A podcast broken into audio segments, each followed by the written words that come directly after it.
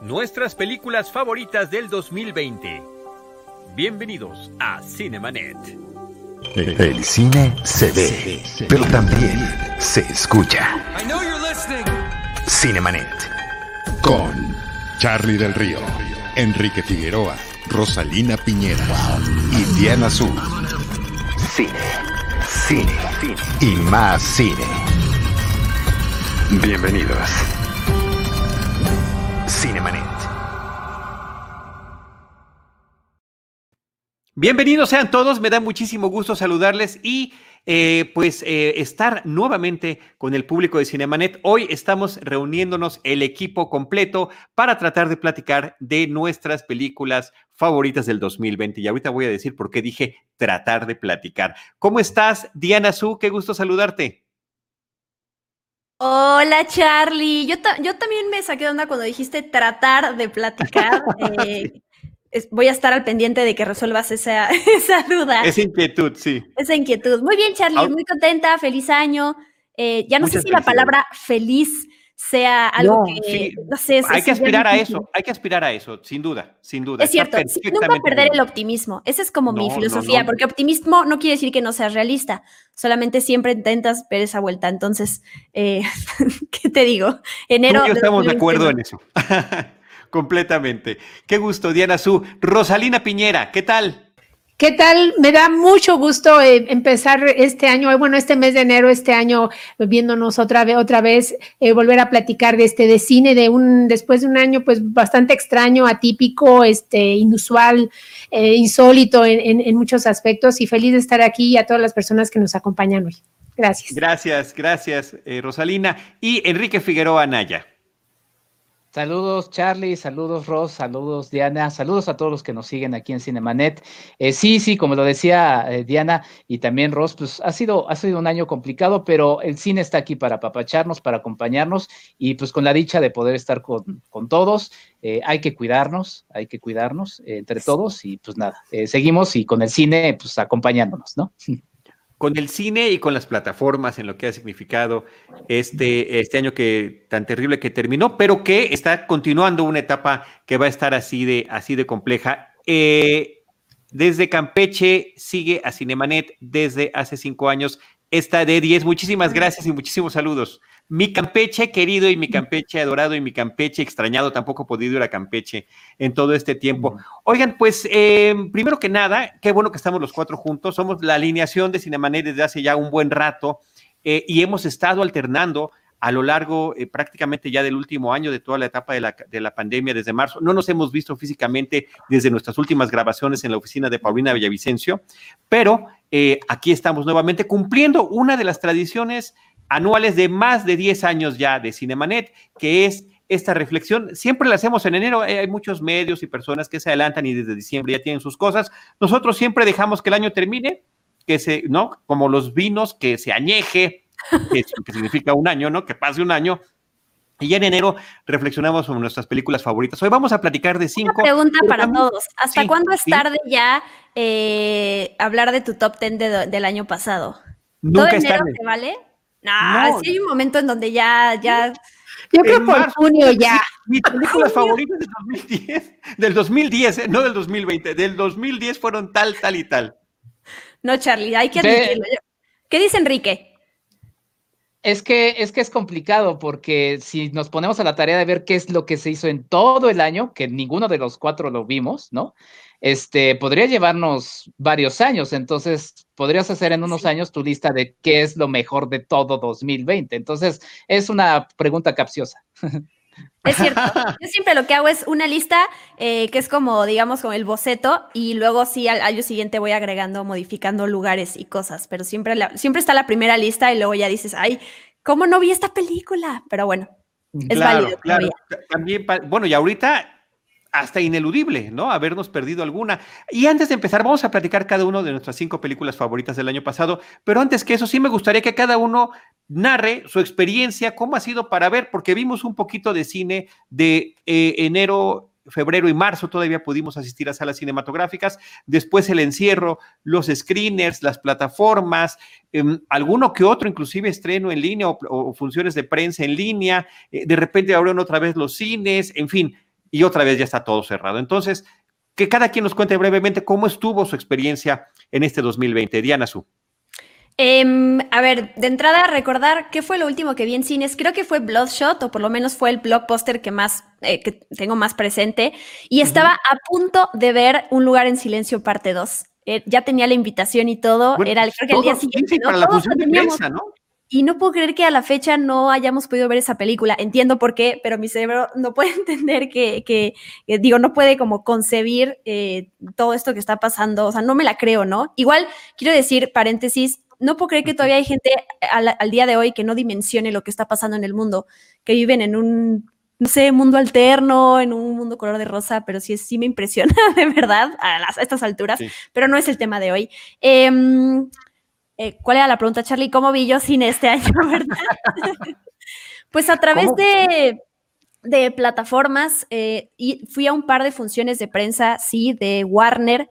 Eh, muy cuidada, siempre con cubrebocas, manteniendo la sana distancia, siempre, ¿no? Eh, las tres que fui, eh, que, llegué a ir, Nuevo Orden también, pero en las plataformas, de hecho, viendo mi lista, también haciendo como esta reflexión, creo que están presentes películas de, varias plataformas, yo eh, le, invierto mi dinero a eso, así que la verdad es que sí me gusta echarle un ojo a lo que tienen las diferentes plataformas.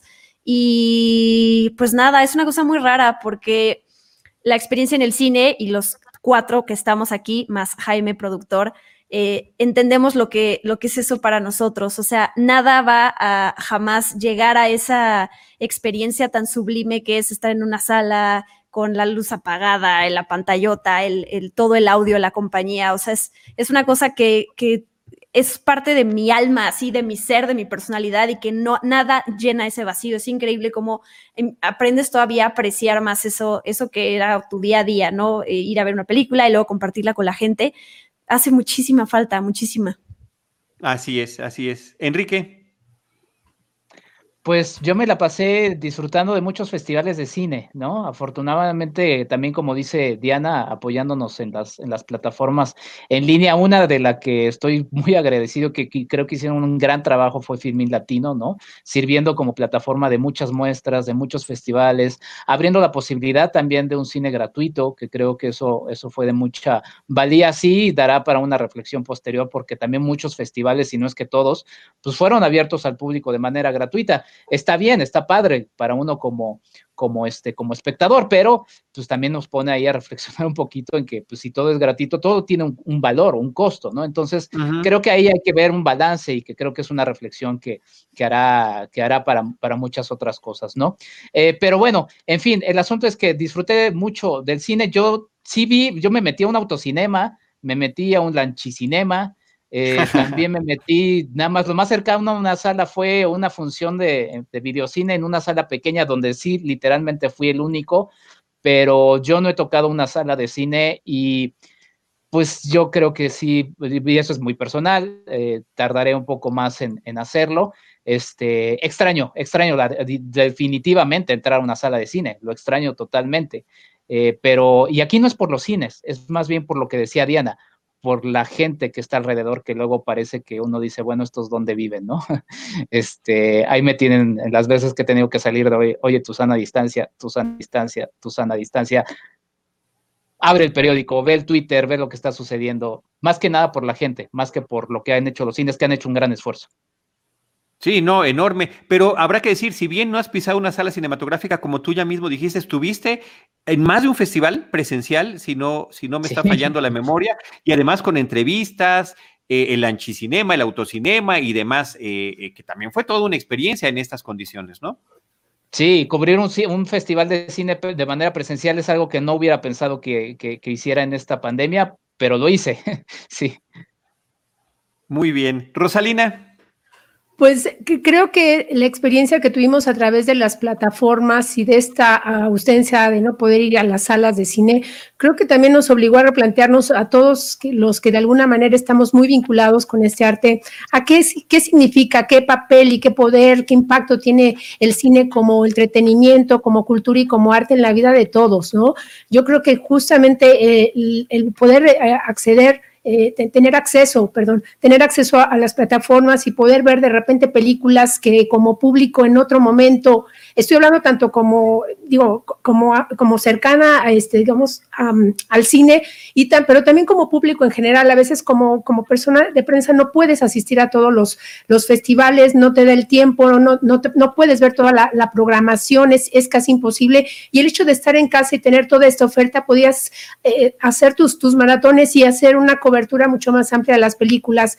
Y para todas las familias que tuvieron oportunidad, por ejemplo, como decían, eh, estaba yo recordando que, que, había estaba esta propuesta anterior de desaparecer film latino y justamente en este año fue cuando se reforzó justamente y se planteó lo importante que, que era para difundir todo el cine que de repente podía quedar fuera, para apoyar a los festivales, para llevar el cine a, todas las casas y, de manera gratuita, ¿no? Porque la, plataforma, bueno, te permitía el acceso al festival de manera gratuita. Creo que hay mucho que aprender todavía en ese sentido y mucho que analizar de la experiencia. Sí, absolutamente, absolutamente de acuerdo. Esquina del Cine desde Tijuana nos manda saludos, dice que Filming Latino rifó, que también Cinépolis Click hizo lo suyo y los festivales. Así que muchas gracias y te mandamos también saludos. Eh, desde, mi, desde mi punto de vista fue, fue también muy complicado. Yo estaba acostumbrado como ustedes, porque ahí es además donde nos encontrábamos semana con semana, mínimo unas dos veces a la semana íbamos a funciones de prensa, independientemente del otro cine que por, nuestra cuenta pudiéramos estar eh, yendo, de, screeners y demás, ¿no? Entonces, eh, eh, pues cambiar la, la, rutina, que inclusive además significaba estar constantemente fuera de casa y demás en esa forma de vida que ahorita ya nos parece tan extraña y tan ajena, pues significó que viera muchas cosas en casa, pero estando aquí encerrado y estando con mi hijo, empecé a repasar con él muchísimas cosas que que más que ver cosas nuevas, he visto muchas cosas viejas otra vez y muchas cosas muy comerciales. Pero con otros ojos.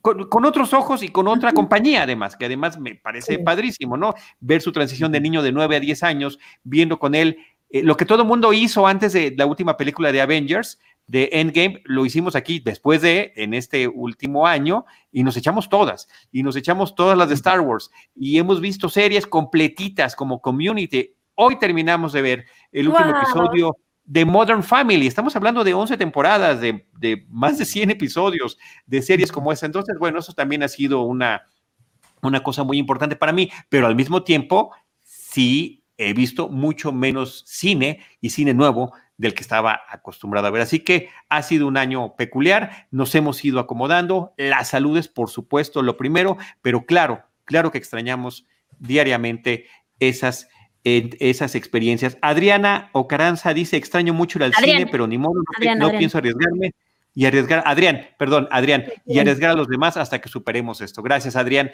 Este, mm, vamos a ir del 5 al 1, si les parece bien. Diana, ¿cuál es tu película número 5? Mm, mi película número 5 es Another Round. No me pregunten cómo la vi. Eh, hay que buscarla, básicamente, en la dark web. Eh, yo tenía muchas ganas de ver esta película desde que supe que era dirigida por Thomas Winterberg y, por, y protagonizada por Matt Mikkelsen. Yo, eh, una de mis películas favoritas, que no, que no muchas veces menciono, es La Casa. Eh, otro día hablaremos de ella porque es maravillosa y muy fuerte. Pero bueno, cuando supe que iban a volver a reunirse para hacer Another Round, estaba ahí puesta. Me hubiera encantado verla en el cine como todo. Es una película sobre unos maestros de secundaria que siguen una teoría que dice que todos deberíamos de tener cierta cantidad de alcohol en la sangre y eso nos abriría la mente y al, mundo y a ser más creativos. Entonces, eh, llevan a cabo este experimento de estar bebiendo día al día. Y bueno, ¿qué pasa? ¿Cuáles son las consecuencias de todo eso? Al mismo tiempo de que tratamos temas sobre la mediana edad y sobre celebrar la vida y, dónde estamos parados cuando a veces nos sentimos estancados. Em, y bueno, sobre relaciones también. Entonces, eh, me encantó, se me hizo una, una, trama muy diferente y bueno, Max Mikkelsen puede hacer lo que quiera y me fascina sus interpretaciones. Y digo, sin spoilear el final de la película, algo pasa con él que es así, es una joya, es una joya, algo que tiene que ver con la interpretación de Max Mikkelsen. Así que cuando haya oportunidad de verla eh, o la busquen por ahí, es súper, súper recomendable. Perfecto, muchas gracias. Eh, Rosalina. Bueno, mi, mi, lugar número cinco es Ya no estoy aquí, eh, del mexicano Fernando Frías de la Parra, una película que ya hemos comentado, comentado ampliamente aquí en Cinemanet. Em, y, yo quiero, bueno, justamente em, creo que voy a destacar nada más uno de los muchos temas que maneja, como este, pues en torno en, en el entorno hostil para la juventud, este, la violencia, todos estos Méxicos, ¿no? Que, que subsisten, digamos, en este territorio tan, tan enorme. Eh, el de la, el sentido de pertenencia que también lo hemos comentado, pero yo me quiero enfocar hoy nada más en el tema, por ejemplo, de la construcción personal que hace este personaje Ulises, ¿no? A partir, este, bueno, de, de construirse una identidad de, quién eres, qué, qué te identifica, eh, cómo te peinas, cómo te vistes, para establecer de alguna manera tu propia personalidad y este, tus, tus límites justamente con el otro desde la construcción de la personalidad y justamente este despojo que el personaje va sufriendo, pues al final de la película, pues me parece una, un, una película sumamente redonda, actual, y ahorita que lo estaba pensando como lo, los meses que han eh, transcurrido desde, desde la, primera vista que tuve de esta película, pues me parece que el, que el tema tiene un alcance universal, sobre todo para la juventud, las juventudes, ¿no? De todos los países que están justamente en um, ansia, ¿no? De, encontrarse, de encontrar a sus yo de encontrar a, este, a todos los eh, personajes que son, todas las personas que son afines a ellas, eh, de encontrar eh, un lugar justamente como en la, en la sociedad, aun cuando no, no sea tu, tu, propia tierra, este, no sea tu propio país o no sea tu propia familia. Y por eso me parece que toca un tema muy universal y me, me quedo por supuesto, con la, con la toma final, que también nos obliga a replantearnos la importancia que tiene la, en las artes y en este caso en particular la música fusionada como el arte como una manera de refugio y de realización del personaje central que tiene pues este emblemático nombre de Ulises para que lo acompañemos en esta odisea. Así es. ¿Alguien más la tiene en su lista? Eh, Enrique no. No. Ok, ok, exacto, exacto. Yo tampoco la tengo en el top 5. Eh, Susel Hernández dice, todos los años espero su lista de películas con mucha emoción. Gracias, Susel, por estarnos acompañando. Yo nada más quiero añadir eh, a este asunto eh, sobre esta película que la enorme ventaja que tuvo al ser distribuida a través de la plataforma de Netflix, que significó que un público masivo pudo ver la película, pudo compartirla, pudo platicar de ella, fue tema de conversación durante mucho tiempo, además de todos los reconocimientos que recibió en los premios Ariel. Me parece que es en sí mismo todo un fenómeno que se inscribe dentro de lo que sucedió, porque no se pudo estrenar en cine, se estrena en, se estrena en la plataforma y resulta un éxito rotundo y extraordinario. Así que es muy interesante. Enrique, tu película 5. Mi película 5, sí, se conecta un poquito con esto que decías de la dinámica y lo que mencionaba también Ross, de cómo los festivales de cine los pudimos seguir mucha más gente, ¿no? Y esta la en, en el Festival de los Cabos, de hecho mi top 5 prácticamente está hecho con películas que pude ver en festivales. Es Shiva Baby de Emma Seligman, una película que por cierto quiero contar cómo es que la disfruté, ¿no? En esta dinámica de que estamos viendo cine en casa, eh, en todo momento, eh, yo la estaba viendo eh, en un momento en el que la perrita que vive aquí, que se llama Agnes, que es dueña de todo este lugar, este, estaba ladrando. Y luego este, están taladrando en un departamento de junto. Y luego había ruido en otro lado. Y la película Shiva Baby es una película muy estresante. Es la historia de una chica que termina un encuentro sexual con un chico se separa y dice, tengo que ir a otra cosa, no le dice exactamente a qué, chin, se lo encuentra en ese lugar, que termina siendo muy incómodo, la termina llevando de una situación incómoda a otra, y la película es muy estresante por lo que vive el personaje, entonces yo estaba haciendo un símil entre lo que vivía por acá viendo la película y lo que se veía en pantalla, y fue una sensación de verdad sumamente estresante que disfruté mucho, he de decirlo, me quité el poco cabello que, que, que traía en ese, en ese momento, y, este, y la verdad es que es una chulada de película, la verdad es que la película no te suelta sino hasta, es más, ni hasta el final, hasta el final te sigue estresando y estresando. Las actuaciones son muy divertidas, los diálogos también nos hacen pensar un poco en que quizá la sana distancia en la familia pueda ser algo que queramos replicar por algunos, algunos años más. Este, la verdad es que termina siendo una, una película muy divertida que disfruté muchísimo, Shiva Baby de Emma Seligman. Muy bien, Enrique. Eh, yo voy a platicarles de mis cinco. La película se llama Sin Señas Particulares. Es una película mexicana que eh, se exhibió a través del Festival Internacional de Cine de Morelia en línea. Y así es como pudimos apreciar la de Fernanda Valadez, una película que toma el tema tristemente vigente, continuo. Cada que abrimos una red social nos enteramos desafortunadamente de alguien que está desaparecido, de las desapariciones en nuestro país y de la búsqueda de una de estas personas. Eh, ¿Y cuál en este recorrido físico que tiene que hacer, cómo su vida se cruza con la de otras personas que también han perdido familiares, los puntos de encuentro independientemente de situaciones socioeconómicas y las constantes negativas que además me parece que están muy bien eh, eh, eh, representadas como personajes anónimos, casi nunca se les ve el rostro prácticamente, ¿no? Que pueden ser gubernamentales, de oficinas públicas o privadas, que nunca pueden terminar de ayudar a estas personas a encontrar a quienes han perdido, víctimas de la violencia, víctimas del crimen organizado y, eh, que está retratando una situación eh, cuya realidad nos trastoca absolutamente todos los días. Es una película que creo que nos deja con una sensación de impotencia muy poderosa, pero que también está revelando esta circunstancia, no que no la sepamos, pero que nos, nos, la pone a flor de piel a través de esta ficción y con unas actuaciones extraordinarias que me parece que es, es muy relevante. No sé si alguien más la haya tenido en su lista. Enrique. Yo la tengo en mi, en mi lugar número dos, Charlie. Sin señas particulares, es una película que me pareció tremendamente bien fotografiada, ¿no? Eh, contrasta la belleza de las imágenes que se nos presentan con la rudeza de la realidad que, que nos ilustra, ¿no? La lucha de esta madre por la búsqueda de su hijo. Eh, una cinta muy bien este, dirigida, muy bien actuada, ¿no? Eh, sí remarco el asunto de la fotografía porque de, verdad las imágenes son, son muy bellas. Y sí, una película que justamente ahorita lamentablemente en una situación que engloba a todo el mundo, que es la pandemia eh, por COVID-19, pues es algo que está muy cercano y que cada vez, lamentablemente, cada vez está más cercano, ¿no?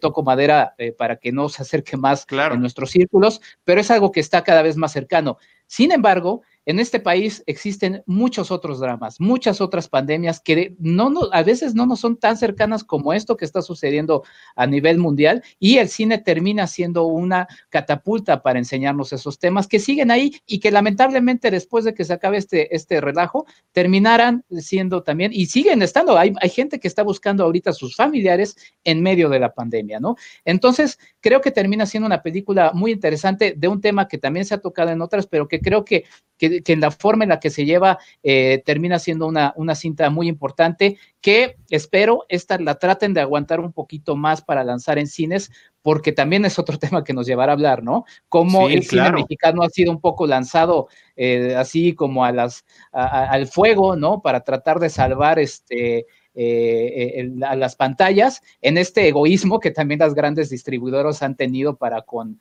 para con los exhibidores, ¿no? Digo, es un tema muy amplio que nos dará a mucho de qué hablar, pero, pero bueno, el cine mexicano ha entrado un poco ahí al quite, aunque también creo que lamentablemente lo han lanzado un poco al fuego en esta situación en la que no podemos verlo. Espero que aguanten un poquito sin señas particulares.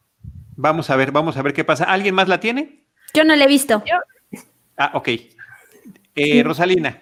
Pues yo, revelo que ya es mi número uno y entre, más, entre, más la pienso me parece que es una, una película que, que de repente tiene una carga poética enorme y, y cuando justamente voy este, recorriendo todas sus imágenes, es una manera este, muy poética de hablar del dolor que, cruza un país como el nuestro y como, lo sabemos de las desapariciones forzadas, de, del drama, ¿no? De la búsqueda de una madre, pero lo hace de tal manera que de repente me pareció que era como una especie de viaje al inframundo, no sé si les dio también como esta sensación. Que ella se va justamente que, nos acaba de poner sí, exacto. Y, cómo la narran en la película, no digamos más, me parece que es, es clarísimo eso, esa analogía que estás mencionando. Exacto, fíjate que qué oportuno nuestro productor, porque yo lo, que quería comentar es que precisamente ella va, va del, mundo de los vivos al, y se dirige al mundo de los muertos para conocer qué fue, cuál es el destino de su hijo, ¿no? Tiene que atravesar este pueblos que ya son pueblos fantasmas, eh, encontrarse a ciertos pobladores, eh, lo que le dicen y de repente cruzar un, incluso un río, ¿no? Que como este viaje justamente a, un, a un, descenso de, de un mundo como muy ajeno y de repente retoma también esta tradición oral, ¿no? En la persona de un anciano, que es una de las escenas que a mí en lo particular más se me quedaron grabadas y que él, este hombre, esté incapaz de concebir que la maldad pueda, anidarse en, un ser humano, le dice, fue el diablo, ¿no? Fue el diablo el que lo mató, ¿por qué? Porque solo un, ente este, perverso, una entidad maligna puede ser capaz de hacer ese tipo de, destrucción o de devastación en los pueblos. Entonces es una película que, me parece enorme en todos sentidos y que me parece que puede entrar a, muchos análisis acerca este, de, cómo adentrarse y acercarse a un tema que lo hemos visto también en el cine reflejado de muchas maneras en, en documentales, este, desde otros, en otros tonos, pero lo que logra Fernanda Valadez es que se te quede así, aquí, justamente. Y, la, acaban de premiar también como mejor película internacional en los premios Gotham, eh, justamente hace dos días. Además de, bueno, ganó el premio de público en el Festival de Sundance. Creo que es una película que le lleva y que toca la sensibilidad y el alma de quien puede, de quien puede verla. Y la manera de contar todas estas vueltas, cómo te va adentrando justamente este infierno en el que, en el que va descendiendo Magdalena en esta búsqueda de su hijo, ¿no? Esta Magdalena que les llora justamente al hijo. Me parece sublime, justamente. Sí, y es una pues ópera prima, una ópera prima. Sí. Eh, y, de una realizadora, ¿no? Entonces, eh, eh interesantísimo este proyecto y como dice Enrique, lo reitero, ojalá que tengamos oportunidad de un estreno mayor o una mayor difusión para poder platicarla con más detalle con nuestro público, pero bueno, que, quede registrado en el 5 de mi lista, en el número 2 de Enrique y en el número 1 de Rosalina Piñera. Eh, Diana Su, ¿cuál es tu película número 4? Bueno, primero quiero decir que me siento muy inútil por no haber visto aún sin señas particulares, pero así pasa. No, es que este eh, año ha sido así, o sea, hemos visto lo que hemos podido. No, y, esa es una, y luego, por ejemplo, hay películas como Retrato de una mujer en llamas que me fascina, pero yo la vi el año pasado, entonces ya no la meto a la lista este año y entonces parece que queda fuera. Entonces es como, como que siempre uno tiene que dar aclaraciones de la manera en que eh, vivió el cine año con año. yo quería dar la mía.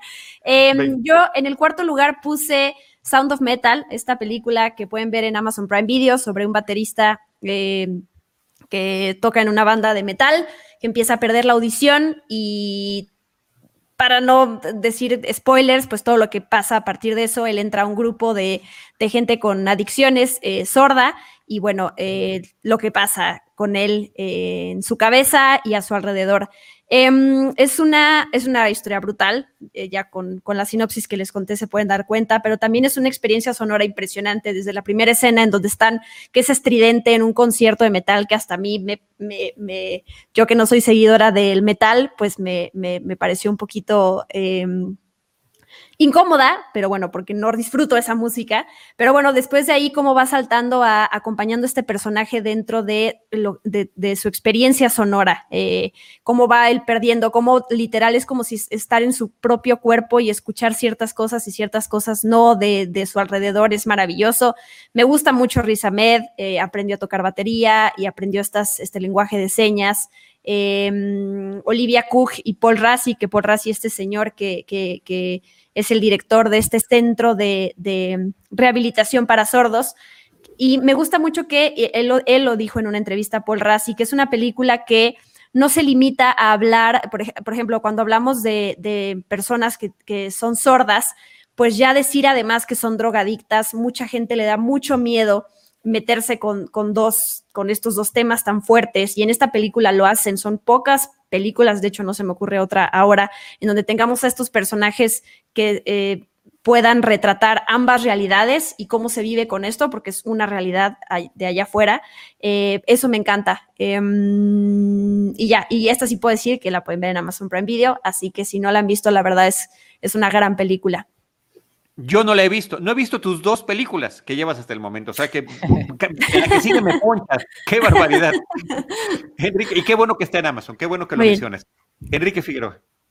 Cuatro. Bueno, en mi lugar número cuatro está Anunciaron Tormenta de Javier Fernández. Es una película eh, que pude ver en el Black Canvas, eh, un festival de cine contemporáneo que se hace en la Ciudad de México, que también tuvo su versión en línea, y que es una, una, una película pues que podría ser modesta, una película que también podría ser de difícil de difícil vista porque no termina siendo tan convencional, pero justamente por eso me gusta, es una película que se basa a partir de un archivo histórico, quizá ahí la parte como historiador me, me llamó la atención, en la que se va justamente a partir de, es, la historia de, de, la Guinea Ecuatorial que fue eh, conquistada por los españoles y vamos encontrando un hueco histórico de un relato de cómo terminan eh, asediando y terminando, exterminando casi a una comunidad eh, bubi, que es la comunidad de aquella región, pero vemos un poco las cartas de relación que se van mandando a España, en la que se va diciendo, bueno, vamos encontrando esto, pero todos los huecos, todo lo que no se dice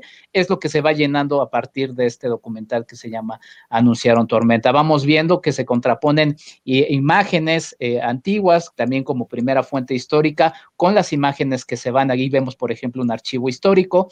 Eh, entonces, termina siendo un documental bastante interesante, bastante duro, que también nos va mostrando cómo a partir de ahí, que creo que también esa es una de las dificultades de eh, algunos que puedan acercarse al documental, de cómo termina siendo algo que es narrado, básicamente, pero creo que es un buen ejercicio que, termina también reflexionándonos y haciéndonos reflexionar sobre el peso de, muchas de las, eh, de los mm, pues sí, de los crímenes que se han hecho en el pasado y que creo que termina siendo interesante ver eh, cómo se van recreando y cómo también se va haciendo un poco justicia al ir nombrando estos nombres, al ir nombrando lo que se hizo en aquellos años. Anunciaron Tormenta de Javier Fernández Vázquez.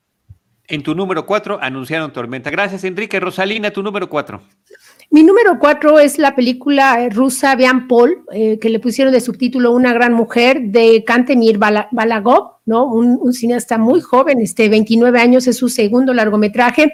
Esta película formó parte de la muestra internacional de cine, eh, hubo oportunidad para, hubo em, funciones en línea para la prensa, todavía alcanzó este, a tener algunas funciones en Cineteca Nacional antes de este nuevo semáforo rojo. Y es una película, me parece extraordinaria, este, sobre la situación de la mujer en los tiempos de posguerra, ¿no? Estamos justamente al término de la Segunda Guerra Mundial, ya cuando este, están obviamente los soldados, eh, tiene, la historia tiene lugar este, en, un hospital donde están obviamente todos los soldados que han, que han sufrido pues este, las heridas, ¿no? Estas em, em, de, la guerra. Y es una enfermera que está a cargo de, cuidar al hijo de su mejor amiga, de su mejor amiga, que también, bueno, está en el servicio militar, pero ella había estado justamente en el frente. Y, vamos a ver todas las heridas, tanto físicas como emocionales, todos los traumas que, generó justamente la Segunda Guerra Mundial. Y yo quiero decir también que, que hasta también en la, en la guerra, la, la, forma de experimentar la guerra para mujeres y para hombres es muy distinta, ¿no? Generalmente en las películas bélicas vemos pues a los soldados en los frentes de batalla y todo, pero, pero también eh, la manera de, que experimentan las mujeres, por ejemplo, la maternidad o la ausencia de esta, ¿no? La, pérdida de un hijo, de un hermano, este, el atender como enfermeras, este, aunque no tengas una preparación para justamente llevar un poco de alivio y atender este, a todos los heridos. Pero estas dos mujeres tienen en, en sí una, unas heridas físicas y emocionales este, tremendas, ¿no? Una de ellas justamente Bian Paul, que es el nombre o sobrenombre que le dan a esta chica altísima justamente por su estatura, que, de repente se queda este, helada, ¿no? De repente no puede moverse, se queda inmovilizada, solo atina a respirar y esto es producto de una lesión que tuvo este, en, la, en la guerra. Está atendiendo justamente este hospital y su amiga tuvo un hijo, lo ha perdido y vamos a ver que ha tenido de alguna manera que sobrevivir eh, a cambio de ciertos favores sexuales con los generales, con los coroneles, justamente, que es otra manera, digamos, de, de, sobrevivir. Es una, y de repente, bueno, estas dos mujeres se reencuentran, eh, se tocan temas como la eutanasia, como este, obviamente los duelos, ¿no? Pero también, digamos, todos estos rencores y todas estas heridas que tienen que ir sanando las mujeres bueno, estas dos mujeres en particular, y, o, las familias que, vamos a ver en los hospitales. Entonces, me parece que, que dentro de todo creo que aborda de ciertos temas que no vemos reflejados generalmente en las películas con tema bélico y por eso me parece que es una gran película y sobre todo eh, hay una sensibilidad femenina acerca de tan solo, por ejemplo, de la alegría no solo de un hijo, ¿no? Sino el hecho de, tener un vestido nuevo en una época pues de absoluta carencia, ¿no? Carencia de alimentos, de, de, habitación, en el frío justamente, bueno, de este, de este país, este pues tan devastado por el, la Segunda Gran Guerra. 1945 en Leningrado. De acuerdo. Ahí está tu película número 4, que además, como mencionaste, llegó a estar todavía en Cineteca Nacional en salas, ¿verdad? Exacto, esperamos que, que, que tenga un, una fecha de estreno, vamos a ver qué, qué, qué, ocurre en este año, pero me parece que, que va a estar aquí y estuvo también este, en el Festival de Cannes y, y bueno, esperemos que, que haya mucha más oportunidad de verla. Muy bien, pues yo voy con mi número 4, se llama El Diablo a todas horas, The Devil All the Time. Es una película que fue estrenada en la plataforma de Netflix, una de sus películas originales, eh, de las más importantes que tuvo en este año que concluyó. Y me parece que además de tener un gran reparto, una historia que eh, ocurre a lo largo de un par de generaciones de una familia, el director se llama Antonio Campos. Él es eh, un director neoyorquino, hijo de un periodista eh, brasileño, y el, eh, la película está basada en un libro, en una novela de Donald Ray Pollock, que muy interesantemente es, el, es la voz en off que va narrando la historia de los personajes, que curiosamente también Rosalina tiene cierto origen sobre la situación en la Segunda Guerra Mundial, cuando el papá de, el, de, uno de los personajes principales, no diría el principal porque, insisto, son un par de generaciones que se están tocando, eh, eh, está regresando de ese conflicto bélico y cómo llega, ¿no? Interpretado por Bill Skarsgård. Tom Holland y su hijo sale ya muy, muy avanzada la película y me parece muy interesante la forma en la que las vidas de estos personajes marginales de pueblos en Estados Unidos eh, se van conectando a lo largo del tiempo y cómo, sobre todo con una premisa interesantísima de un encuentro de cuatro personajes en una cafetería y el lugar en el que decides sentarte o cambiar de lugar en ese momento terminará cambiando la vida que pudiste haber tenido, ¿no? La pareja que pudiste haber conocido, la gente que pudo haber salido y, eh, y, y una película que también va explorando la maldad inherente en muchísimas personas, el, el, el, la, religión posiblemente malentendida de diferentes personajes. Me parece que es una obra interesante y sobre todo la facilidad que tenemos hasta el momento. Es una película que se estrenó, si no me equivoco, en, en septiembre de este año, la posibilidad de continuarla viendo a través de pues, la plataforma más popular, que es la de Netflix y la que todo el mundo conoce mucho mejor. El Diablo a todas, a todas horas, The Devil All the Time, de Antonio Campos, disponible en Netflix. No sé si alguien más la tenga ahí en, entre su lista. No, ok, entonces nos vamos con tu número 3, Poncha Mediana Su. Número 3 puse a Wolf Walkers, que entre la 2 y la 3, bueno, entre mi puesto número 2 y 3, pues estuve ahí. Eh, no me decidía y ahorita explico por qué la, la, elegí. Esta en el 3 y la siguiente en la 2. Wolf Walkers es la, la nueva película del director de Song of the Sea y el productor de The Breadwinner, que eh, tiene esta animación impresionante para admirar cada detalle, que cuando la ves para primero entender la trama, luego hay que reverla para poder admirar y apreciar todo ese detalle de los universos, el lenguaje a través de las sombras, las cosas puntiagudas y las cosas redondas y cómo te llega todo eso eh, eh, a nivel lenguaje. Eh, es, es, una historia que se desarrolla en Irlanda sobre estas dos niñas, ellas son las protagonistas, eh, y cómo una de ellas vive en la ciudad y la otra en el bosque, y bueno, la relación que empiezan a tener de, amistad y cómo el papá de una de ellas casa a la manada de, la otra. Eh, es una película que además todo esto de la animación 2D, cómo, cómo este equipo eh, lucha y siguen eh, tratando de preservar todo esto, que a mí se me hace una cosa impresionante, que no se puede hacer de otra manera. Hay tantos, tantos avances tecnológicos hoy en día y los efectos visuales y todo eso que no se puede eh, comparar a lo que se puede llegar a hacer con este tipo de animación, con estas historias. Entonces me, fascina, está en Apple TV Plus, así que ahí la pueden ver. Eh, y bueno, también todo esto que tiene que ver, yo pude platicar con los realizadores y me decían, es que de entrada, eh, pensamos en, podemos hacer una historia con un niño o una niña, es lo mismo en el sentido en el que, eh, pues todos como niños tenemos a, queremos tener aventuras y queremos hacernos los valientes y salir a explorar, eso es de cualquier género, pero cuando pones a una niña, a una mujer delante de una sociedad, eh, y los roles que tiene que seguir, las cosas cambian y por eso se, eh, se quisieron ir por, por, niñas a la hora de elegir a los personajes. Entonces, todo lo que hay detrás, el análisis, la investigación de, en esta película, más allá de que se ve hermosa y que la historia te llega al corazón, es, es, es para admirar una y otra vez y, y, rever la película. Así que es Wolf Walkers mi número 3. Wolf Walkers, que está en Apple TV. Así es. Perfecto. Oigan, eh, agradecer a José Luis Aguilar. Eh, se me olvida a mí siempre, somos pésimos para eso. Tenemos superchat. Nos pueden hacer aportaciones para esta producción. Lo agradecemos mucho cuando lo hacen. Gracias, José Luis. Muchísimas gracias a José Luis Aguilar que está aportando y que además dice que es la primera vez que nos escucha en vivo. Ojalá que sea la primera de muchas. Eh, todos los miércoles a las 7 de la noche a través de YouTube, a través de Facebook, estamos transmitiendo. José Luis, así que muchas gracias. Si es la primera vez que nos escucha en vivo, significa que nos ha escuchado grabados. Eso quiero yo entender. Así que nuevamente también, claro. Qué bueno, gracias, por estar aquí. Este, y si me ponchaste, Diana un tampoco le he visto, para que veas lo mal que he estado. Pero pregúntame de todas las de X-Men, de todas las de Star Wars y de todas las de Marvel. Enrique Figueroa, ¿tú sí la viste? ¿Está en tu lista? No está en mi top 5, es mi número 10, porque yo hice un top 10, pero eh, sí es, es, es, una gran película. Coincido en todo lo que dice Diana, y sobre todo en este aspecto, y creo que también nos lleva a la reflexión, sucedía el año pasado con Klaus, de qué hubiera pasado con la animación de no haberse metido la animación por, por computadora. Me gusta la animación por computadora, es impresionante, pero creo que le hizo mucho daño a la animación, el, la aparición de la animación por computadora. Entonces creo que este tipo de ejercicios son muy aplaudibles y sí, como dice Diana, es una historia entrañable, porfa, porfa, veanla. Eh, muy bien, y qué bueno que mencionas lo de Klaus, que también digo, si vienes del año ya antepasado, de finales del año antepasado, es otro ejemplo importantísimo de lo, de lo hermoso que es la animación en 2D y, que en largometraje sigue funcionando perfectamente bien. Tu número tres, Enrique.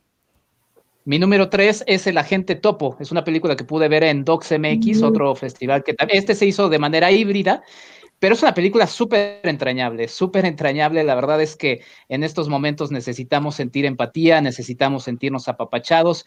Y la verdad, otro de los segmentos que también han sido de los más este, lastimados, que es el de la gente de la tercera edad, eh, que al final solamente nos han aparecido y que creo que es algo horrible y que también nos hace pensar como nación, y digo aquí en particular como nación, como México, porque en otros países están escatalizados por números que aquí nos parecen risibles, ¿no? O sea, porque son números muy pequeños de muertes, pero son hombres, son familias, son, son, son personas. Y aquí nos hemos acostumbrado a la muerte, podría decirlo desde por lo menos desde hace una década, ¿no? Con todo lo que ha pasado en nuestro país en temas de violencia. Pero bueno, aquí nos presentan la historia de un hombre infiltrado al que le piden una misión, que es investigar qué es lo que le pasa a una mujer que vive en un asilo. Se lo pide la hija de esta mujer y entonces primero tienen que contratar a un agente topo, ¿no? Que en este caso es un hombre de la tercera edad. Muchos de ellos dicen, yo no sé de qué se trata el trabajo, pero ya encontraron una oportunidad para una persona de la, tercera edad es, es, es, emocionante. Entonces, vemos a este hombre que va investigando, pero va investigando no tanto de lo que le piden, sino de las historias que están de estas personas que muchas, muchas ocasiones están abandonadas. Eh, una historia muy entrañable, la verdad es que me emocioné muchísimo después de verla, era una película que quería hablar con todo el mundo con el que pudiera. Eh, la verdad es que termina siendo un documental bastante, bastante interesante. Por cierto, la plataforma que lanzó, hubo festivales que se sumaron a Filmin Latino, hubo festivales que decidieron hacer sus propias plataformas. Ese fue el caso de DocsMX, cuya plataforma está disponible para que también puedan ver cine en estos días. Pero bueno, la gente topo, top, una película chilena en mi top 3. Perfecto. Eh, Rosalina, tu película número 3. Es nunca, rara vez, a veces, siempre de la cineasta estadounidense Lisa Hitman. Pero y que cuenta justamente cómo dos primas, eh, una de ellas es Autumn de 17 años, eh, salen justamente de su pueblo y se dirigen a, este, a, una ciudad, a Nueva York, toman un autobús a Nueva York, porque una de ellas está embarazada y, quiere dar fin justamente a este embarazo no deseado. El título nos va a hablar y, es, parte clave de, la película porque es una encuesta que nos va a revelar este, de manera muy sutil eh, cómo son estos entornos de violencia en la, en las, de las, hacia las mujeres, ¿no? Y esto es sorprendente porque estamos hablando de, de, pues, de Estados Unidos, ¿no? De, la, de, una potencia mundial en donde, bueno, se supone que, que, que todo, todas las vidas, todas las aceptaciones son muy adelantadas.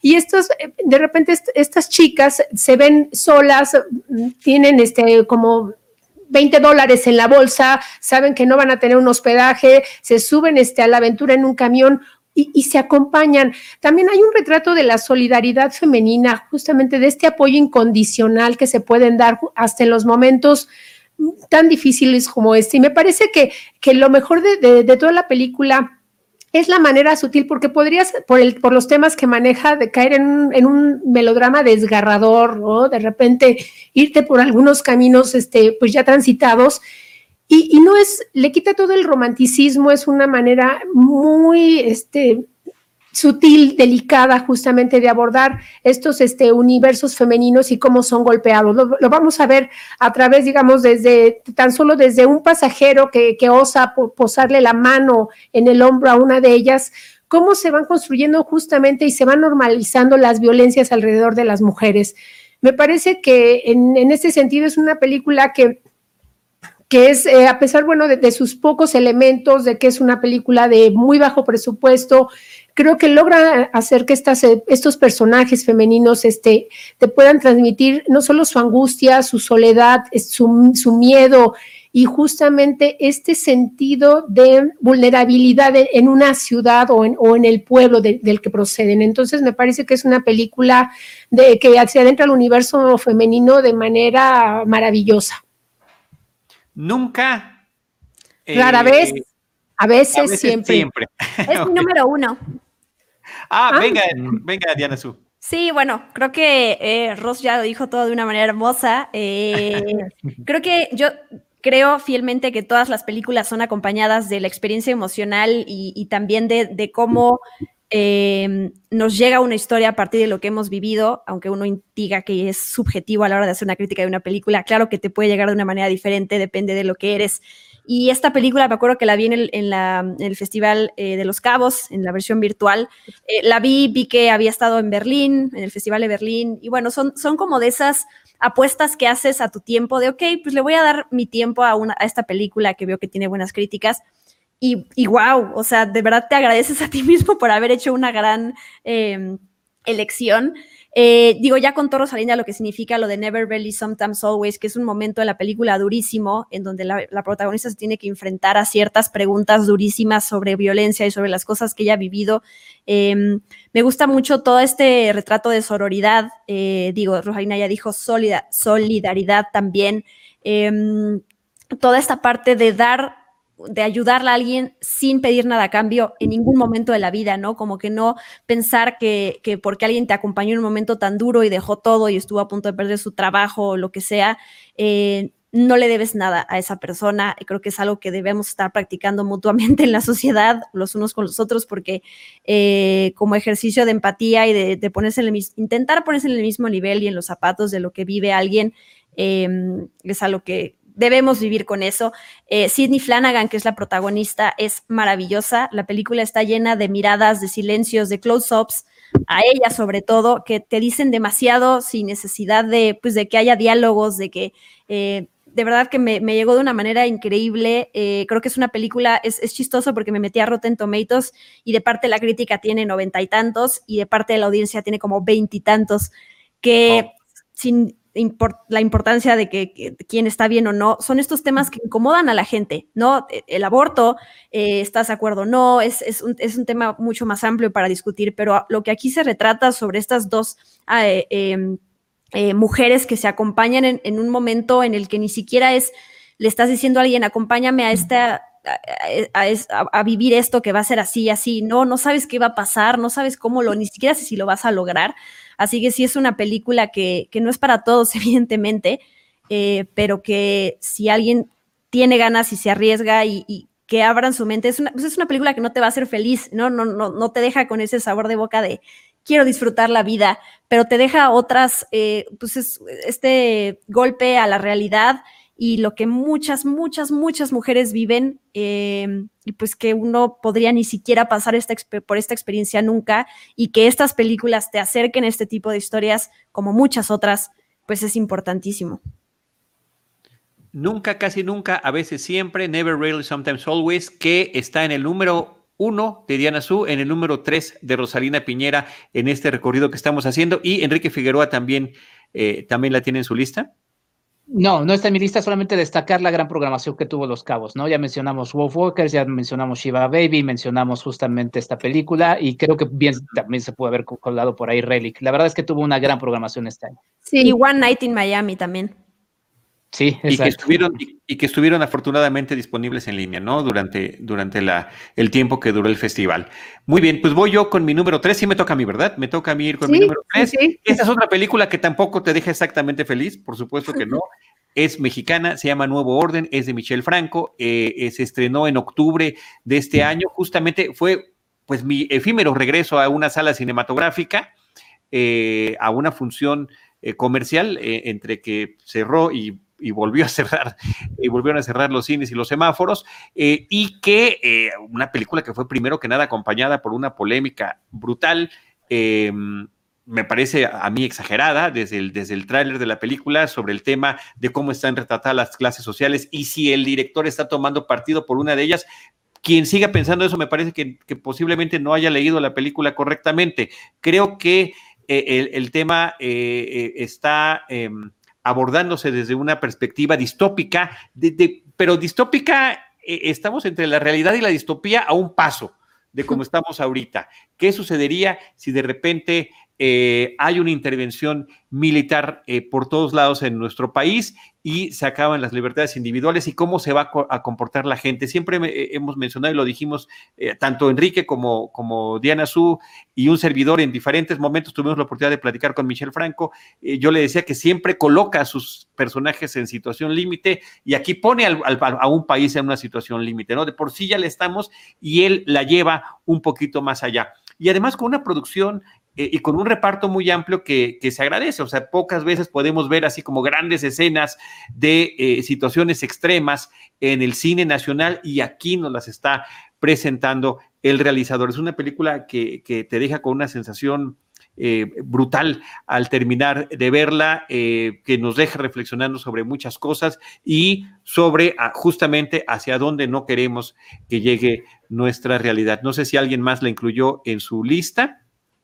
¿no? Ok, Nuevo Orden de Michelle Franco, estrenada en octubre, eh, eh, estrenada en cines, eh, fue, además tiene que ver con lo que mencionaba Enrique hace ratito, justamente Michelle nos platicó que tenía ofertas para decir que la película estuviera en tal o cual plataforma, dijo no, que vaya, que vaya a las salas cinematográficas después de todo el esfuerzo que se ha realizado. Así que bueno, pues ahí está Nuevo Orden en mi número 3. Diana Su, tu película número 2. Eh, pues es Soul, esta nueva película de Disney Pixar número 23 en su lista, que bueno, no sé si ya todos la vieron, creo que me puedo ahorrar la sinopsis y todo porque es una película muy que, creo que la tenemos un poquito, eh, saturado todo, sí, sí, un poquito presente. Em, y bueno, la diferencia de por qué no quise poner Wolf Walkers antes que Soul, porque bueno, esa conversación de, de también... Eh, innecesaria de por qué estás mal si opinas que una es mejor que otra, cuando el chiste es disfrutar todas y saber qué, te aporta cada una de diferente manera, pues me llegó de una manera emocional diferente, ¿no? Toda esta parte de, de la chispa que tienes no es tu propósito y entonces como puedes ir por la vida de una manera distinta, me gustó mucho, me gusta toda esta parte de cómo logran materializar algo tan etéreo y tan abstracto como el mundo de las almas y la propuesta que hace Pixar, porque cada quien puede... Eh, pensar en ello de una diferente manera. Entonces, me gusta mucho eso. Y se me hizo curioso, hice un podcast justo, voy a hacer promoción ahora. Mi primer podcast de regreso de Experimento 626 es sobre Soul y es la historia de la película y easter eggs y datos curiosos. Pero bueno, me gusta como esta reflexión de, que, de cómo Pixar siempre ha ido para adelante con el tipo de animación que hacen lo más realista posible y con esta película justo muchos de sus personajes no van a tener ese nivel de detalle porque justamente están reflejando a las almas. Entonces es como esta contradicción un poquito de la compañía que se me hace curioso eh, reflexionar sobre eso. Em, y nada, me gustó mucho eh, este personaje el primer protagonista afroamericano en una película de Pixar. Y nada, ver estas historias em, que no necesitamos tampoco irnos con Pixar a descubrir. Ahora creo que falta el purgatorio, cómo sienten, no sé, los entes que están en el purgatorio. No hay necesidad. No creo que podemos también regresar a países y culturas y tradiciones y cosas, eh, eh, coches o no sé, creo que viene una película sobre Italia, pero bueno, esta explora este tema y me gusta cómo resuelven las, las interrogantes que, que lo acompañan. Sí, yo creo que es muy interesante cómo está abordando estos temas Pixar. Eh, yo la tengo en mi top 10, no está, no llegó al top 5. Eh, y, también está Onward. Yo sé que a ti me parece que esa no te gustó tanto, pero tú hablabas hace ratito de cómo nos puede llegar a, tocar de diferente manera, también basadas en nuestras propias realidades y experiencias, ¿no? Y ahí sí hay una conexión muy fuerte que, tiene mi vida personal con, con el caso de, de Onward. Pero eh, películas como Soul, películas como Coco, películas como Intensamente, me parece que tienen esta parte en la que están explorando otros reinos, otros estados y que los están manifestando a través de imágenes y sonidos, porque aquí me parece que también el tema de la música es absolutamente fundamental, ¿no? Y que sea además el jazz el, el hilo conductor, que es justamente una música que eh, gran parte de su deleite es este asunto de la improvisación, eh, del trabajo en equipo y también de cómo en ciertos momentos las individualidades deben de destacar, ¿no? Me parece que queda perfectamente, pues bien, bien hecha la metáfora a través de esta música y, la ventaja de que pues es una, es la película eh, de las más importantes de la plataforma muy reciente que tenemos ahora en México de Disney Plus. Así que ahí está tu selección de número dos. Eh, Enrique Figueroa, ¿tu dos ya la mencionaste? Ya la mencioné, que es sin señas particulares. Ya, cierto, cierto, cierto. La dos de Rosalina Piñera. Es Mank eh, de David Fincher, eh, una película que también tuvimos oportunidad de verla en la plataforma y que nos lleva justamente a, esta época, al Hollywood de los años 30, ¿no? Esta época como de ensueño.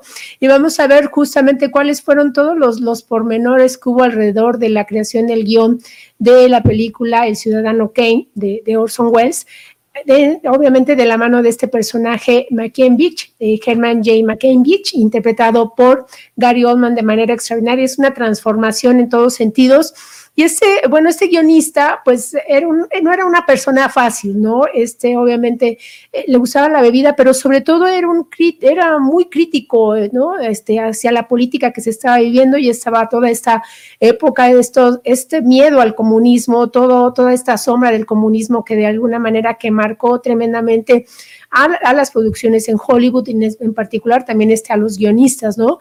Y él, obviamente, bueno, eh, este acercamiento también este, al personaje de Randall Hearst, ¿no? que es justamente, bueno, el centro de la película del ciudadano Kane, este, las relaciones este, de, todos los personajes alrededor de este, de este magnate, de este millonario, y de, de cómo es realmente tortuoso la construcción de una película y a partir de un director este, tan difícil y tan especial como lo fue Orson Welles, ¿no? Hasta este momento, bueno, El Ciudadano Kane continúa siendo una de las mejores películas en la historia, que es una especie como de biblioteca acerca de, de los encuadres, de, de distintas maneras de comunicar a través de las imágenes.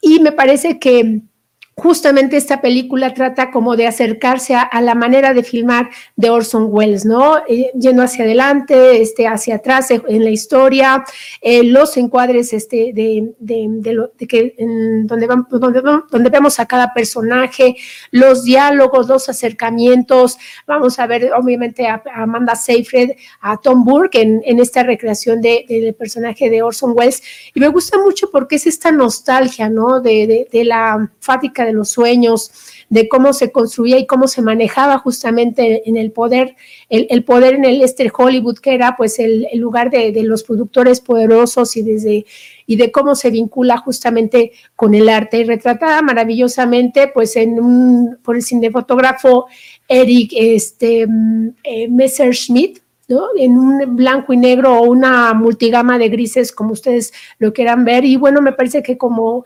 como es un ejercicio cinematográfico excepcional de David Fincher. Y que está disponible en la plataforma de Netflix, que es lo que, lo que estabas comentando al inicio, ¿no? Eh, Exacto. está en esa plataforma. ¿Alguien más la incluyó en su lista? No. ¿Quién sigue? Porque ya me perdí con este que va a tomar. Sigo yo con mi dos, ¿verdad? Con mi película número dos. Mi película número dos se llama en español Pienso en el final, I'm Thinking of Ending mm. Things de Charlie Kaufman, una película también estrenada en Netflix en el mes de septiembre. El mes de septiembre me trajo dos de mis películas favoritas de este 2020 y eh, eh, Charlie Kaufman ya sabemos que se deleita desde sus guiones y después, primero como guionista y después como realizador, con explorar la forma en que, la que nos puede presentar la percepción de la realidad. Y, y, a través de dos personajes, de una pareja que van a visitar a los papás de, del novio, de él en una, en una granja en Estados Unidos, eh, nos presenta un constante cambio, primero muy sutil y después cada vez más marcado de la realidad que nos están presentando. Cambian las edades de los papás, cambia el acento con el que habla la novia, eh, cambia la, forma en la que están acomodados los muebles en el lugar y eh, constantemente parece que estamos a punto de despertar de un sueño o de una pesadilla y, la verdad que aunque es un tanto anticlimático su final, complejo, la verdad que sí, pero me parece que muy disfrutable el trayecto que es además un recorrido físico que están haciendo esta pareja a través de, su coche, eh, Jesse Plemons y, ella me parece que se llama eh, Jessie Buckley, la actriz, eh, un, deleite ver sus interpretaciones y además en el papel de los papás de, él, a Tony Collette y a David Thulis, o sea, están sensacionales. y una película que creo que la puede uno ver más de una vez y, y le irá dando uno diferentes lecturas, porque es como un laberinto es como estar perdido entre, entre la realidad y la ficción, entre el sueño y la pesadilla. Eh, y me parece que esa experiencia muy Twilight Zone, desde mi punto de vista, que es una de mis series favoritas, eh, me, me, llena, me llenó de regocijo y me encanta que sean ese tipo de películas, pues que nos está retando constantemente. Y la ventaja, también disponible a través de una plataforma como es la de Netflix. Eh, dice Arturo Gallegos, un regocijo ver la tradicional selección de lo mejor del año. Arturo, muchísimas gracias, por estarnos acompañando. ¿Alguien más la tiene? Nadie, ¿verdad? No la, no la tengo, pero sí quería comentar que, eh, que es una película como que como varias de las que de nuestro listado que invita a verla varias veces. Es una película como de texturas y sí tiene esta esta carga onírica tremenda no de repente este, te fijas y el, el, suéter ya es de otro color y está peinada de manera diferente y de repente tú dices ay me equivoqué o mi percepción como espectador es, es, distinta. Entonces creo que la vas disfrutando como en la segunda o la, o la tercera o cuando empiezas a encontrar unos recovecos como de este laberinto mental y psicológico de cada uno de los personajes, ¿no? De repente no sabes quién está contando. Y no solo eso, sino yo, a ver, yo no sé si está mal decirlo o no, pero yo acabé de ver la película y lo primero que hice es ir a internet a poner qué significa el final de. Porque yo no, perdón, pero yo, o sea, por más que lo importante es también lo que uno entiende de una película y, y la historia que estás viendo, yo sí necesité ayuda está bien, ¿no? Es como cuando platicas con el de al lado. ¿Tú qué entendiste? Yo sí tuve que ir a internet.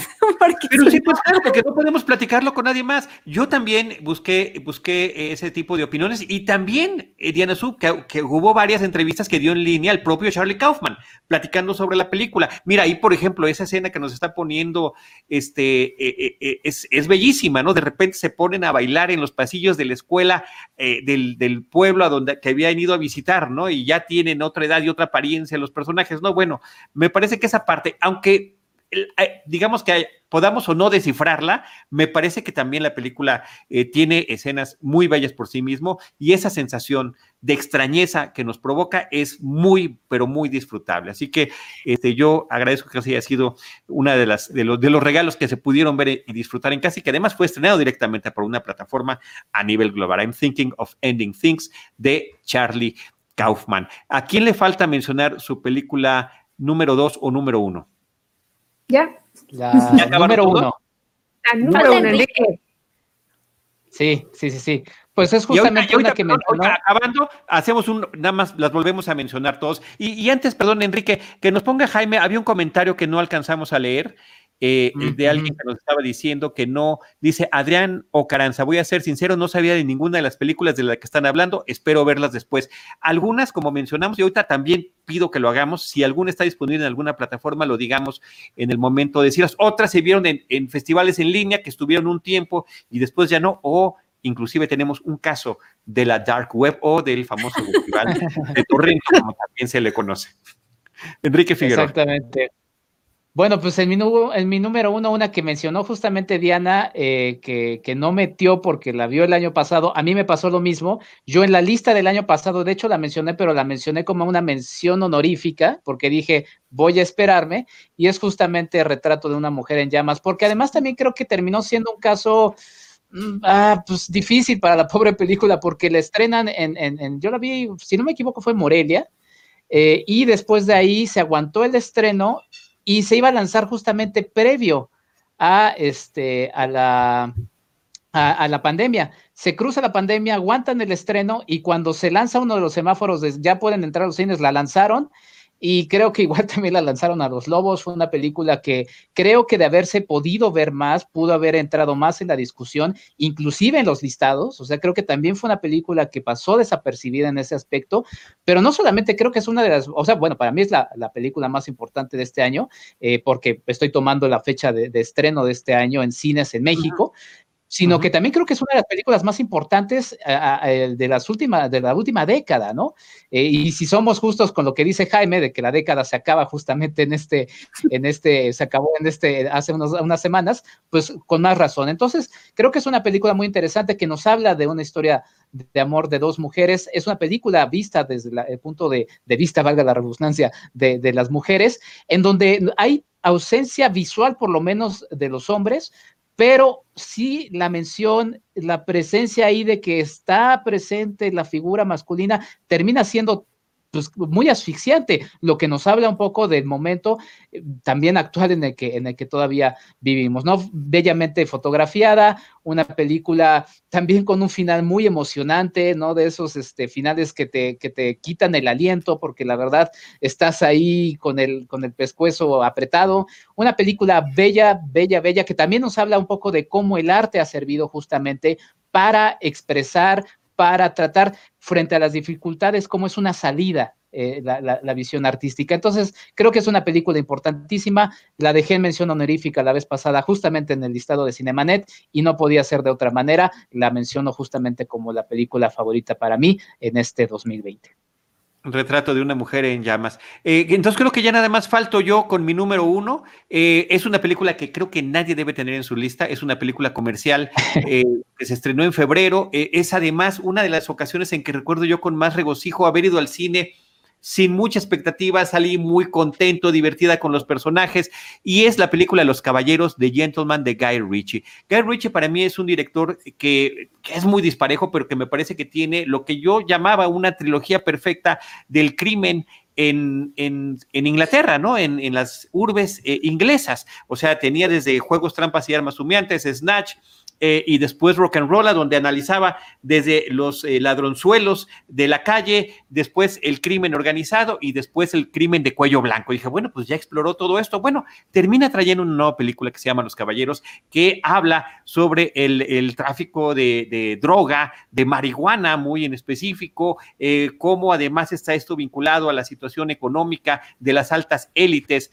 de, de ese país y como siempre presentándonos una multitud de personajes y una serie de situaciones eh, inverosímiles, extrañas, donde todas las historias están cruzando, eh, con un reparto además interesantísimo, donde además parece que de repente vamos por relevos. Sí, está el tema de Matthew McConaughey, eh, que es el, el, gringo en la historia, y que además sale de estadounidense, pero Charlie Hunnam me parece que está sensacional como este hombre que está a cargo de todas, de todos sus negocios, Jeremy Strong, Hugh Grant también como un periodista que está tratando de investigar y también de meter su cuchara en negocios que no le deberían de corresponder. Colin Farrell como líder de un grupo de muchachos que eh, a través del deporte quieren llevar a, buen eh, plano su vida y que también incluye temas que pues no había tocado eh, en, las otras películas que había mencionado, ya como integrar el tema de las redes sociales y demás. Distintos tipos de mafia se cruzan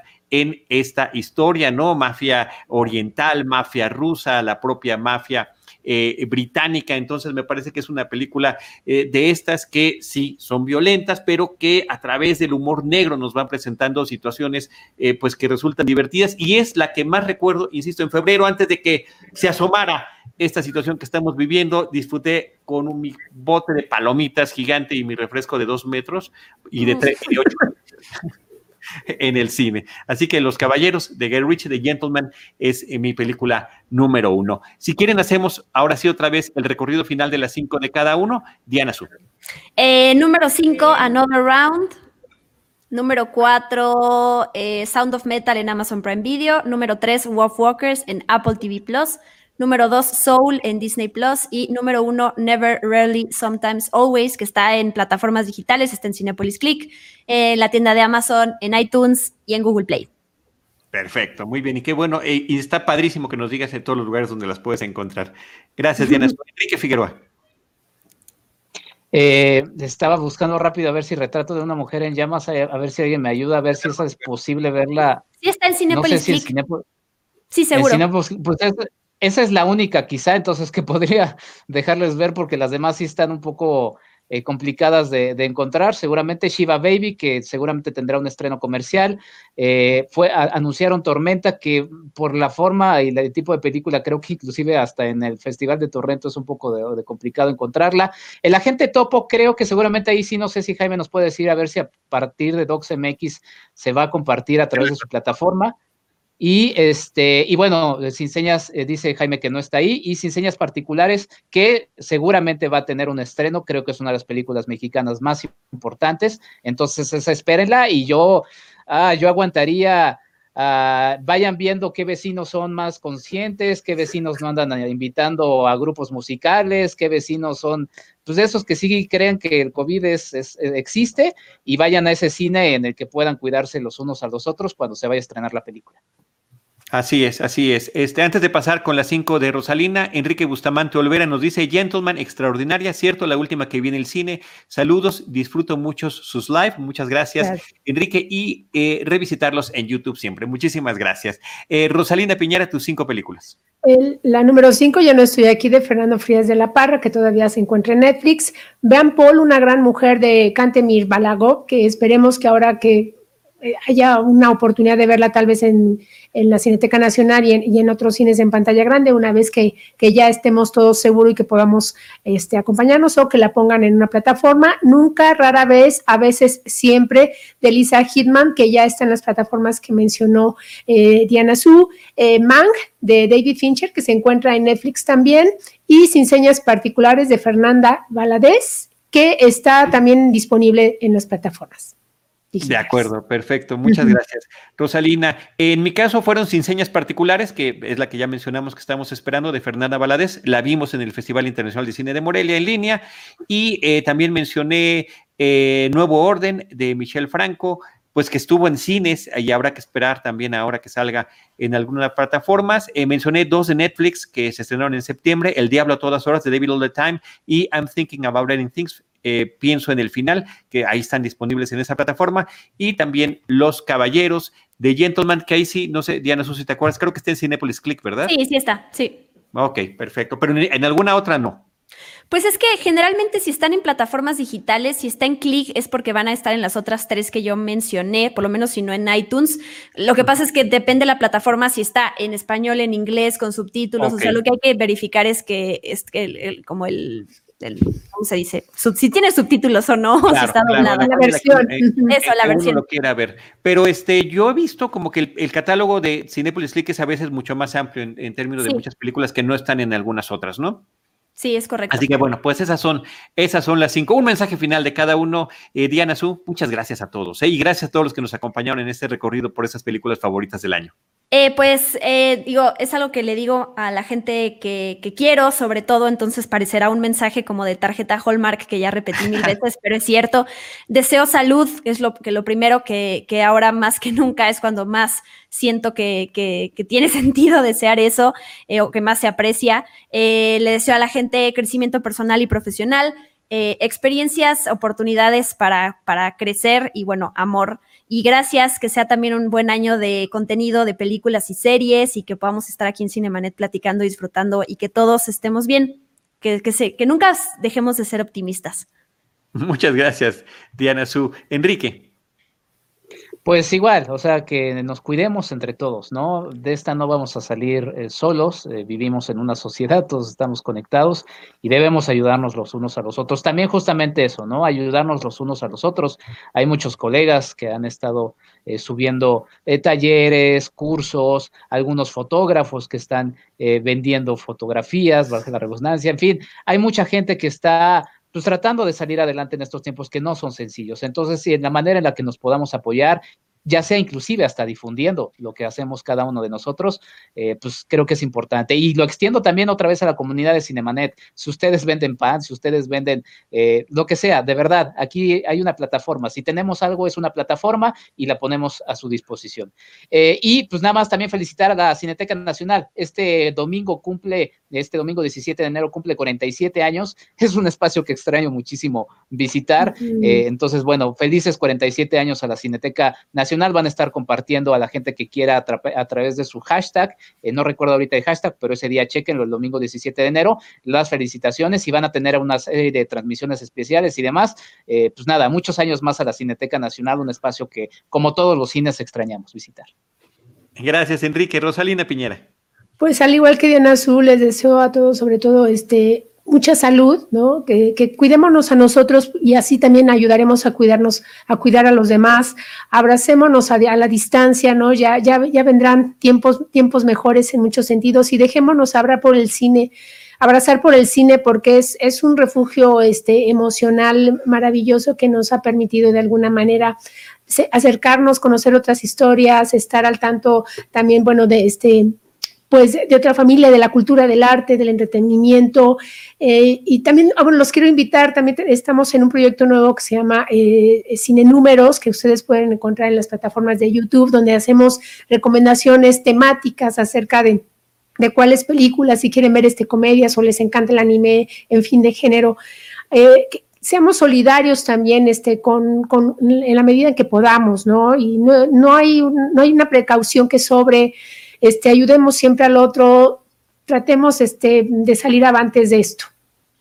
Muy bien, pues muchas gracias Rosalina y yo quiero reiterarles a ustedes tres y a toda la gente que nos acompaña, Diana Su, Rosalina Piñera y Enrique Figueroa Naya, su entrega, su empeño, sus ganas de estar acompañándonos, lo hemos seguido haciendo a través de estos espacios en línea, de, de, de, dar su pasión por el cine y por las series también a eh, Cinemanet, acompañarme en ese festejo tan grande que tuvimos del 15 aniversario y ya entrando en este aniversario número 16, en estos 16 años que se irán a cumplir en en, este 2021.